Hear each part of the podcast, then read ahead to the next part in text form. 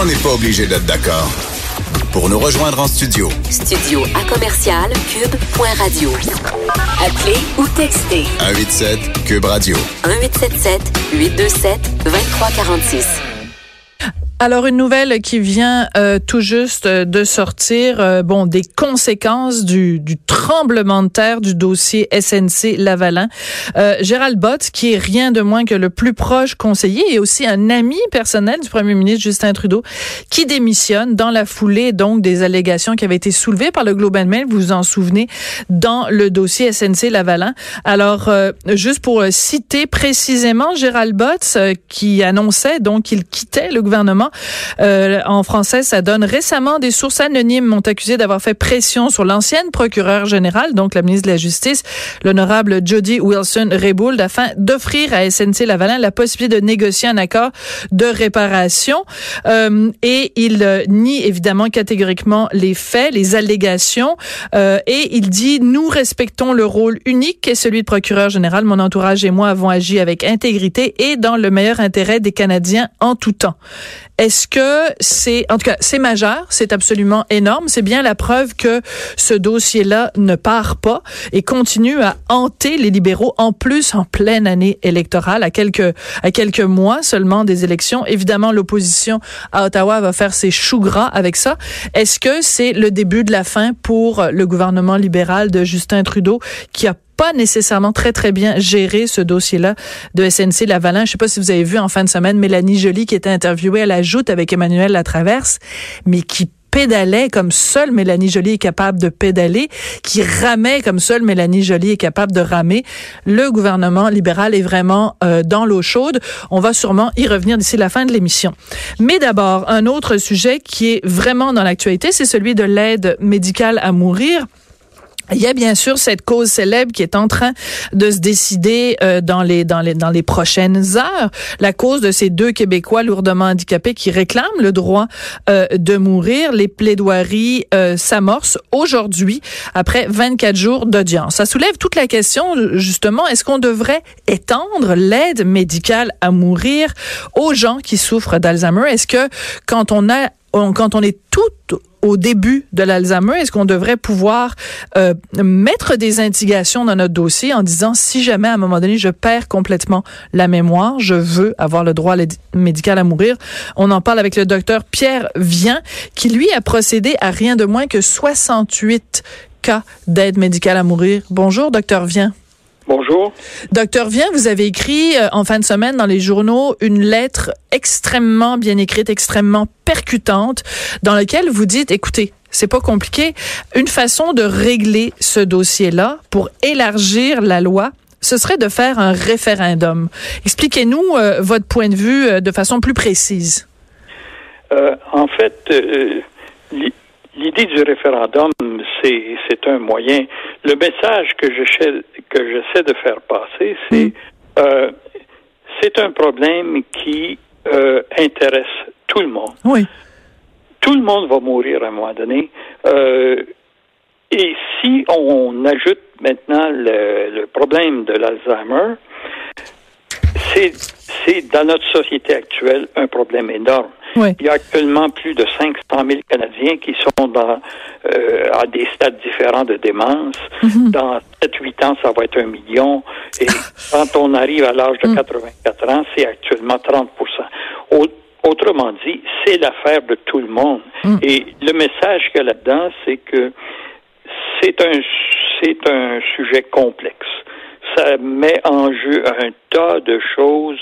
Euh, ça fait peur, je pense, un peu aux législateurs hmm. de, de, de, d'inscrire dans une loi des droits comme ça qui font qui font appel à tellement de considérations.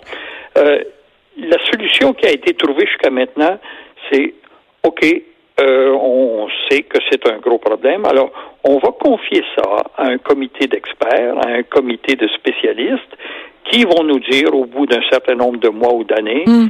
comment on pourrait le régler. Bon. Le gouvernement fédéral a fait ça pour la loi fédérale sur l'aide à mourir. Il a confié l'élargissement de la loi fédérale. Euh, l'élargissement, ça, ça veut dire le droit pour une personne qui est en début de démence, mhm. de demander, alors qu'elle est encore lucide, l'aide médicale à mourir. Ils ont confié ça à un grand comité d'experts qui a remis son rapport en décembre et, comme bien entendu, on n'est pas capable de tirer de conclusion et il n'y a rien qui est sorti de ça. Oui, mais c'est frustrant. ouais. quand, le problème a été posé au Québec euh, il y a un peu mhm. plus d'un an, la même chose s'est produite. On va confier ça à un comité d'experts dont on attend encore le rapport et après ça, on verra ce qu'on fait. Mais c'est justement ça, c'est ça le problème, docteur Vien, c'est que à force de confier ça à des experts, euh, des experts légaux, des experts euh, médicaux, des experts d'éthique, des philosophes, des gens, dans, des religieux et tout ça, ben finalement, on oublie que c'est une décision profondément humaine qui appartient au final à l'individu qui est atteint. Alors pourquoi est-ce qu'on ne ramène pas tout ça à l'individu lui-même? Et je pense, par exemple, euh, on le sait qu'on a le droit de faire des directives médicales anticipées. Je veux dire, on a tout, nous tous les citoyens, on a, on a, on a ce droit-là de dire à l'avance de euh, qu'est-ce qu'on qu'est-ce qu'on veut est-ce qu'on veut pas d'acharnement thérapeutique etc pourquoi est-ce qu'on ne peut pas rajouter l'aide médicale à mourir là-dedans? Il me semble moi ça me semble une évidence. Je pense que vous aussi ça vous semble une évidence. Oui. Pourquoi elle vient d'où la réticence docteur Vient je ne la comprends pas. Euh, c'est probablement pour les mêmes raisons qui ont euh, causer des restrictions injustifiées euh, à la loi telle qu'elle est sur l'aide mm. à mourir. La loi sur l'aide à mourir actuellement, qui est, qui est en vigueur depuis trois ans au Québec et dont ont bénéficié environ 1500 citoyens, il y en a plusieurs centaines qui n'ont pas pu en bénéficier mm-hmm. parce que à l'intérieur de cette loi-là, la loi euh, autorisait l'aide médicale à mourir à six conditions. Et ça, je comprends que c'est un tel changement, c'est tellement grave et complexe qu'il faut baliser ça. Alors, on a mis six conditions. Les cinq premières, ben, brièvement, c'est être majeur québécois. Il faut être apte à décider. Oui. Il faut avoir une maladie grave, incurable, qui est en déclin avancé. Il faut aussi euh, justifier de souffrance physique ou psychique. Mm-hmm constante, intolérable et inapaisable, si on s'en était tenu à ça, on était absolument conforme au fameux jugement de février 2015 de la Cour suprême, qui reconnaissait le droit constitutionnel des Canadiens à l'aide médicale à mourir. Ce qui s'est produit, c'est que, pour toutes sortes de raisons, et peut-être pour éviter les fameux dérapages anticipés, euh, éviter les fameuses pentes glissantes qui se sont jamais révélées n'importe où à travers le monde, mais de toute façon, on a ajouté au Québec une condition, une sixième condition. Il fallait en plus être en fin de vie et on n'a pas défini ce qu'on voulait dire par être en fin de vie. C'est ça. On a dit à ce moment-là, c'est la job des médecins de définir ça. Les médecins, qu'est-ce qu'ils pouvaient faire vis-à-vis ça? Comment on peut arriver à définir de façon concrète la fin de vie? Ben, ils ont interprété ça en termes de pronostic. Pronostic de vie animale restante, on peut dire. Bon. Et euh, on est arrivé à une espèce de consensus que pour pouvoir être en fin de vie, il fallait avoir moins que 12 mois à vivre, disons moins que 6 à 12 mois. Oui, mais c'est pas toujours. Déjà, on s'entendait pas sur le nombre de Mais non, c'est ça. Mais mais je, je reviens sur quelque chose que vous avez dit. Vous avez dit que euh, la raison pour laquelle on a mis autant de, de critères, puis comme vous le dites, les cinq premiers critères, euh, la majorité des gens ont pas de problème avec ça. Euh, mais la raison pour laquelle on a rajouté justement ce sixième critère, c'est pour éviter les dérapages. Et parmi les gens qui donc qui s'opposent, enfin qui veulent le maintien de ce sixième critère, les gens utilisent deux deux euh, euh, arguments. Ils disent ben on veut pas, on veut éviter que des gens s'en prennent aux, aux, aux, personnes les plus vulnérables dans la société. Et aussi il y a toute la question du suicide. Mais en même temps, vous le dites vous-même dans votre lettre, des dérapages. Jusqu'ici, il y a eu 1500 citoyens qui ont eu appel euh, à l'aide médicale à mourir. Ils sont où les dérapages? Ben, il y en a pas eu de dérapage. Alors, on va pas commencer, même si on, on enlève le critère de de, de la, la, fin de vie prévisible, on va pas commencer à assister dans les rues du Canada ou dans les rues du Québec à des gens qui vont faire euh, euh euthanasier leurs frères, leurs voisins ou leur belle-mère qui parlent trop fort. Là, c'est pas, on s'en va pas vers ça là. Mais je suis content de voir qu'on partage la. Ben oui. Je comprends pas la notion de dérapage.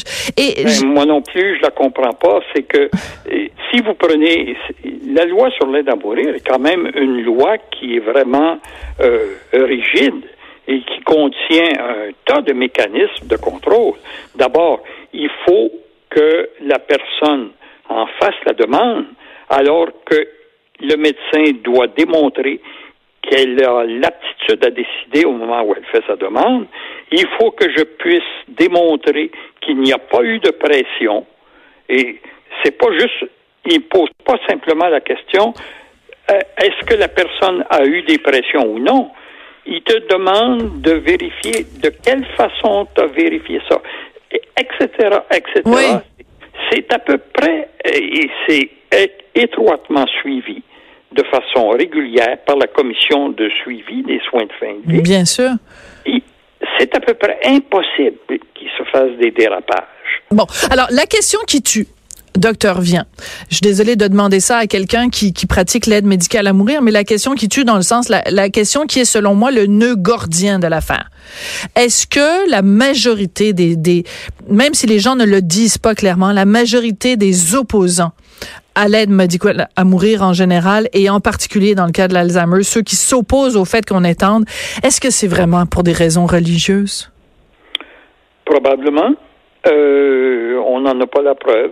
Ça peut être pour des raisons religieuses, ça pourrait être d'autres raisons que euh, ben tout changement de société fait peur. Hein? Mm. Et bon, il y a des gens qui se sentent menacés, qui voudraient pas que ça change, mais là, il y a vraiment une pression populaire et politique euh, quasiment incontournable.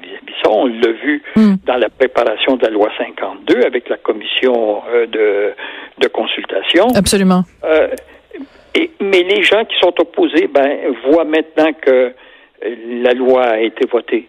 Ils peuvent plus s'y, ils peuvent plus l'enlever. Alors, on essaie par tous les moyens que la loi soit le moins possible accessible euh, aux, gens qui, qui en auraient besoin. Mais en tout cas, j'aime beaucoup votre idée du, du référendum où on demanderait simplement aux gens le critère de fin de vie doit être retiré de la OA2, celui du de mort raisonnablement prévisible de euh, C14, oui ou non. L'aide médicale à mourir doit pouvoir être demandée dans le cas de directives médicales anticipées, oui ou non. Et euh, euh, donc ce serait ce serait assez simple. Alors moi j'aime beaucoup votre idée. Alors si vous faites une pétition pour qu'il y ait un référendum, si vous faites un référendum sur le fait qu'il y a un référendum, moi je vote pour. Docteur Vien, merci beaucoup et euh, continuez euh, à vous battre et continuez surtout à, à, écrire dans les journaux pour nous faire réfléchir collectivement justement sur les tenants et les aboutissants euh, de, de l'aide médicale à mourir. Ce sont des questions qui sont importantes de se poser. Merci, madame. Bonne journée. Merci beaucoup. C'était donc le docteur Vient qui, jusqu'ici, a procédé, lui, à 68 cas. Puis chaque cas, évidemment, est différent. Bien sûr, chaque fois est une histoire euh, humaine absolument dramatique. Donc, 68 euh, cas d'aide médicale à mourir. Mais lui, il souhaiterait un référendum. Alors, si vous voulez partager vos idées sur le sujet, écrivez-moi studio.cube.radio. Sophie Durocher. On n'est pas obligé d'être d'accord.